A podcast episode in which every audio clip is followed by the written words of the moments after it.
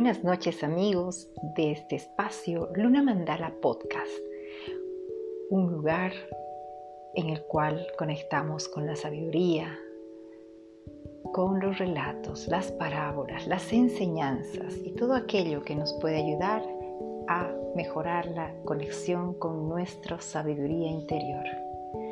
Continuamos con la lectura del libro El juego de la transformación de Osho. La carta del día de hoy, la carta 25, Luz en el sendero. Un relámpago no ilumina tu camino, no te sirve como si fuera una lámpara en tu mano, solo te da un fogonazo, un vislumbre del camino que tienes por delante. Pero ese vislumbre es precioso Ahora tus pies estarán firmes, ahora serás fuerte. Ahora tu determinación de alcanzar tu destino se verá fortalecida. Has visto el camino, sabes que está ahí y no deambulas sin dirección. Un fogonazo de luz y vislumbrarás el camino que tienes que recorrer y el templo que es el destino de tu viaje. El relato del filósofo, el místico y la tormenta. He oído una historia de dos hombres que se perdieron en el bosque una noche muy oscura. Era un bosque muy peligroso, lleno de animales salvajes, muy denso y rodeado de oscuridad. Uno de los hombres era un filósofo y el otro era un místico. De repente estalló una tormenta, las nubes se abrieron y hubo grandes relámpagos. El filósofo miraba el cielo el místico mantenía la vista en el camino. En ese momento hubo un relámpago y el sendero se iluminó delante de ellos. El filósofo miró al relámpago y se preguntó, ¿qué estará pasando? Y así perdió el camino. Tú estás perdido en un bosque aún más denso que el de esta historia. La noche es más oscura. A veces viene un relámpago. Debes mirar al sendero. Chun Tai es un relámpago. Buda es un relámpago. Yo soy un relámpago. No me mires a mí, mira el sendero.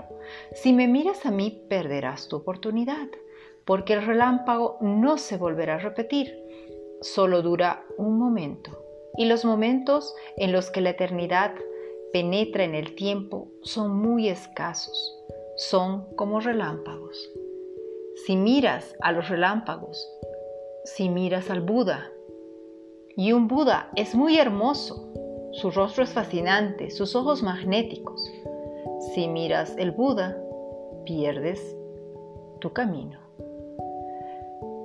Mira el camino y olvídate del Buda. Mira el camino y haz algo, síguelo, actúa. El pensamiento no te guiará, solo la acción porque el pensamiento ocurre en la cabeza. Nunca puede ser total. Lo único total es el acto. Interésate por la vida. Vivir es lo auténtico. No sigas reuniendo información sobre qué es la meditación. Ponte a meditar. No sigas reuniendo información sobre la danza. Hay enciclopedias enteras que hablan de la danza, pero no tienes ningún sentido si no empiezas a bailar. Arroja lejos las enciclopedias, descárgate del conocimiento y empieza a vivir. Y cuando empieces a vivir, las cosas ordinarias adquirirán una belleza extraordinaria, cosas pequeñas. La vida consiste en cosas pequeñas. Pero cuando les aportas la cualidad de un amor intenso y apasionado, se transforman, se vuelven luminosas. Un hermoso relato, una historia que nos permite, en este momento tal vez estamos así, como que en, en esa noche oscura, con una incertidumbre, y hay muchísima, muchísima información, muchísimas cosas para hacer, para ver y no nos quedemos solo en la información, no nos quedemos solamente viendo o buscando un gurú o escuchando y sin hacer nada. Tal vez incluso el no hacer sea un hacer ya. pero permítete vivir.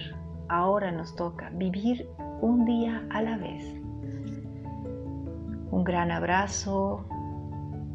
Espero que descansen muy bien y nos reencontramos el día de la mañana con el siguiente episodio en este espacio de Luna Mandala Podcast. Hasta mañana amigos.